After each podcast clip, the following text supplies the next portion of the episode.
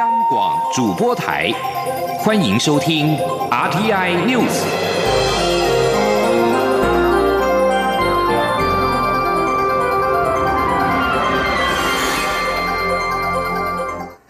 各位好，我是张旭华，欢迎收听这节央广主播台提供给您的 RTI News。中央流行疫情指挥中心今天公布，台湾新增一例俗称武汉肺炎 （COVID-19） 的境外移入个案，案四四七，是六十多岁男性，今年四月初赴瓜地马拉从事商务活动，六月一号出现咳嗽、呼吸喘及骨头酸等症状，曾在当地就诊。检验两次都是阴性。二十三号呼吸喘症状加剧，二十四号返台入境时主动通报，由机场检疫人员当场裁剪之后送集中检疫所隔离，于二十五号确诊，目前住院隔离治疗中。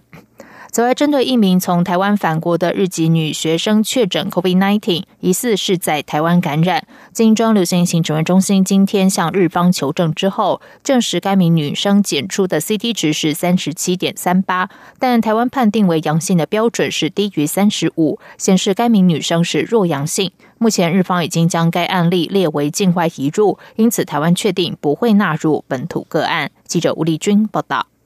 日本二十三号透过国际卫生条例 IHR 通知我方，指出一名二月底就在台湾南部就读的二十多岁日籍女生，于六月二十号返国时，在机场被检出武汉肺炎阳性反应，但该名学生并无症状。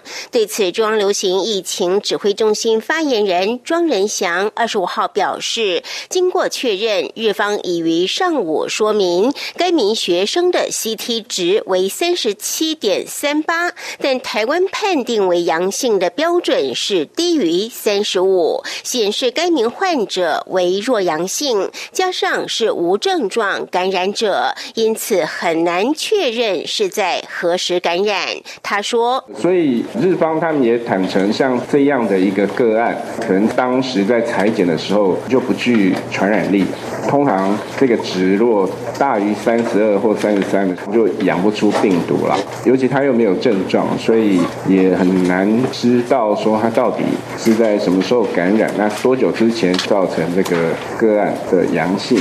庄仁祥也指出，由于日方已将该名学生列为自台湾境外移入的个案，台湾虽无法排除该案并非在台湾感染，但依据国际惯例，台湾不会再将此个案重复计入本土确诊案例中。他说：“因为根据国际惯例哦，就是说我们在这边就不会列一个暗号。”就是不会两边都列，因为我们也没有验到。至于该名学生的生活单纯，从未去过 KTV 或夜店，因此若连其接触者也未验出阳性反应，就很难找出感染源。此外，指挥中心清查后也发现，列为居家隔离的一百二十五名接触者，其中两位同学自年初就采取视讯方式上课，并不在国内。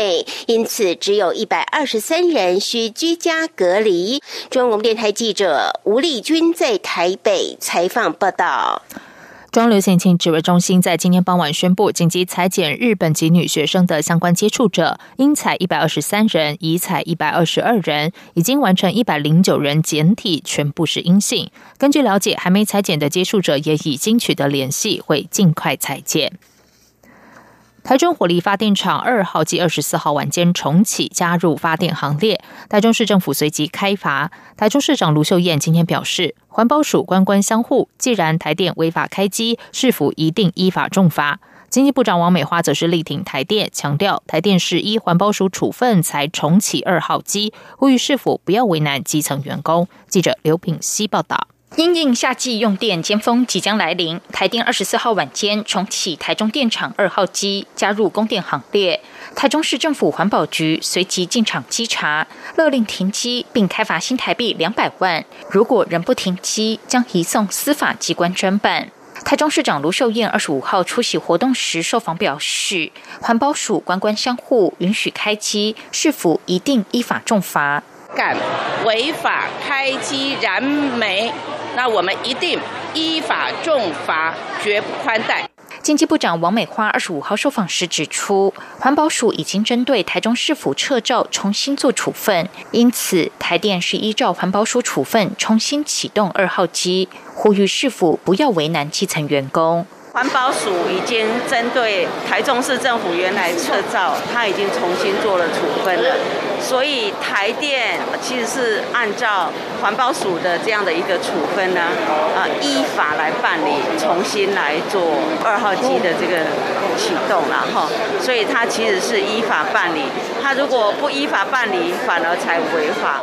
王美花表示，中火已经在去年将用煤量降为一千两百六十四万公吨，是有史以来降最多，减煤的成果有目共睹。而且二号机已经完成空瓶改善，启用后一号机便可停机进行检测，让机组调度以确保供电。他强调，经济部支持台电，也希望大家支持合法的行为。台电发言人徐兆华则表示，中火二号机虽然曾遭台中市政府裁罚废证，但空污法主管机关环保署已经撤销裁罚，恢复原本许可证的效力。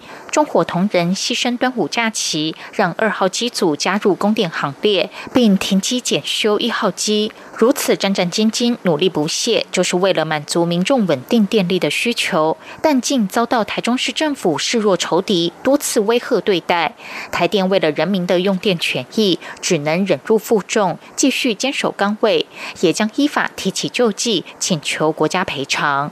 央广记者刘平熙的采访报道。中火二号机今天下午进行燃煤投料并联发电。台中市府前往稽查时，在二号机烟囱发现烟流震动，确认燃煤事实。台中市环保局副局长陈宏毅表示，将会依空污法函送下令的负责人法办，并且二次开罚。台电对此回应，中火二号机完全合乎法律规定，不会停工，而且会在最短时间内提出行政救济。继续来关心的是，端午连假第一天，民进党高雄市长参选人陈其迈今天一早就展开竞选行程。陈其迈受访时表示，高雄市的捷运工程、大林埔迁村、鱼市场改建等工作都已经延宕许久。未来如果能当选，一定会有执行、有魄力、认真实在做事情。因为他知道高雄的问题和解决方法是最适合的人选。记者王兆坤报道。高雄市长参选人陈其迈上午前往前镇区的市场拜票，接着安排品尝在地小吃。他受访表示，维持体力最好方法就是走到哪里吃到哪里。他说自己的竞选方式是摩顶防肿，用双脚跑遍高雄，因此各行政区重要的市场应该都会亲自造访。陈其迈指出，如果他当选市长，会是个有政府、会做事的清廉政府。他说：“要选市长，要选一个知道高雄的问题，而且知道要怎么解决问题的方法，然后有执行有魄力的市长啊。那我是最适合的人选，嗯要拜托大家支持。”陈其迈表示，投票率如果不高，我们就真的也会非常危险。所以这一次选战会比以前我参加过的选举更辛苦，但他会把握时间，努力让市民知道市政需要重开机。期盼市民透过选票选择高雄的新开始与新未来。关于竞选对手代职参选的问题，陈其迈认为标准是自己定的，选择之后就要负责。他认为高雄的发展是最重要的事，所以选择辞掉行政院副院长。竞选对手也许还没决定做出选择，他对此表示尊重。中央广播电台记者王兆坤采访报道。国民党正式提名高雄市议员李梅珍参加高雄市长补选。李梅珍今天一早到果菜市场拜票，因为他的父亲担任高雄果菜运销公司总经理。李梅珍表示，拜票第一站从果菜市场出发，感到特别亲切。他也提出将果菜市场转型为观光市场的想法。记者王威婷报道。五假期，高雄市长补选热闹滚滚。国民党提名的李梅珍，二十五号清晨到高雄民族实权果菜市场拜票。李梅珍的父亲李荣宗是高雄果菜运销公司总经理，他也表示，拜票第一站就从果菜市场出发，特别亲切，也希望市场摊商可以支持。李梅珍一一向摊商请托，李荣宗也亦步亦趋陪着女儿拜票。李梅珍表示，看到摊。商这么辛苦做生意，觉得很不舍。他也提出将果菜市场转型为观光市场的看法。李梅珍说：“他们的眼神透露出他们一定会相信我，所以我觉得看到他们很辛苦。那你今天果菜市场，其实以往果菜市场在这个时候人还是要很多，可是大家刚刚有看到果菜市场到这个时间可能人已经没有没有像以往的那个热络，所以希望说，呃，这次能让梅珍继续来，然后梅希望就是这个地方一定给我时间，然后用一成一个观光市场，然后让。白天批发的时候可以做生意，中午的时候零散的零零散的生意也会很好。李梅珍随后到左营旧城城隍庙上香祈福。媒体询问会不会觉得是国民党推出的炮灰，他表示，国民党主席江启臣决定提名年轻人参加高雄市长补选，是破釜沉舟，展现栽培年轻人的决心。这也代表国民党改革的起步。媒体询问是否会请前高雄市长韩国瑜助选，李梅珍回答：韩国瑜很辛苦，一年多来一直被抹黑，应该让韩。国瑜先休息一下。至于传出李梅珍和韩国瑜的妻子李嘉芬是亲戚，李梅珍也否认这样的说法。她说根本八竿子打不着。李梅珍也表示，下周就会公布竞选团队人士。中央广播电台记者王威婷采访报道。民众党则是征召亲民党市议员吴益政投入高雄市长补选，引来蓝营选票被瓜分的说法。吴益政今天回应，国民党不要再有老大心态，非常时刻对于不同地方选战策略更要具弹性和灵活度。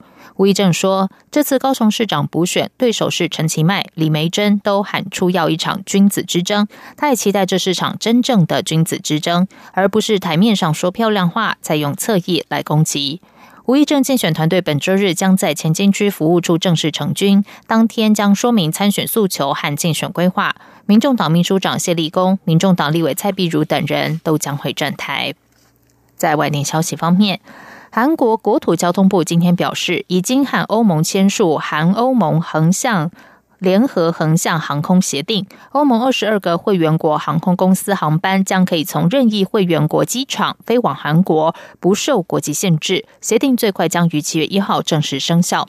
韩联社报道，签约仪式于当地时间二十五号在布鲁塞尔举行，由韩国驻比利时兼欧盟大使尹纯九代表签署。欧盟轮值主席国克罗埃西亚驻欧盟大使安德拉西也出席仪式。国土部说，目前韩国签有航空协定、营运营运正式航线的欧盟会员国航空公司，只能从本国机场出发飞往韩国。也就是说，法国航空公司航班若要飞往韩国，就只能从法国境内机场出发。这次协定则是将欧盟视为一体，生效后，欧盟会员国航空公司航班可以从任意会员国境内的机场出发，例如德国汉莎航空航班也可以到营运法国巴黎到韩国仁川的航线。不过，立陶宛、爱尔兰等五个欧盟成员国并没有加入协定，因此协定对象只限制在加入协定的二十二个欧盟会员国的境内。日本神奈川县大和市议会今天通过了禁止边走边滑手机自治条例。虽然没有明定罚则，但目的是希望让民众习惯停下脚步再操作智慧型手机，减少因为低头衍生的意外，创下日本的首例。日本共同社报道，这个条例将从七月一号起施行。大和市政表示，日本其他地方政府并没有制定类似条例，他们是日本首例。条例规定，只要在大河市内的道路或公园等公共场所，应该在不妨碍他人通行的情况下，站立使用智慧型手机。意大利欧洲重力天文台先进室女座探测器以及美国两座重力波天文台，去年使用重力波探测器侦测到一个神秘的星体。科学家二十四号指出，他们计算出这个离这个星体质量约为太阳的二点六倍，地球约八亿光年远。可能是目前发现到的最小黑洞或最大中子星。这个星体的质量正好介于科学家所称的宇宙质量间隙内。目前已知最重中子星的质量是太阳的二点五倍，最轻黑洞质量是太阳的五倍，两者之间的范围就是质量间隙。而在此之前，几乎完全没有侦测到介于二点六到五倍太阳质量的天体。以上，央广主播台，谢谢收听。这里是中央广播电台。台湾之音。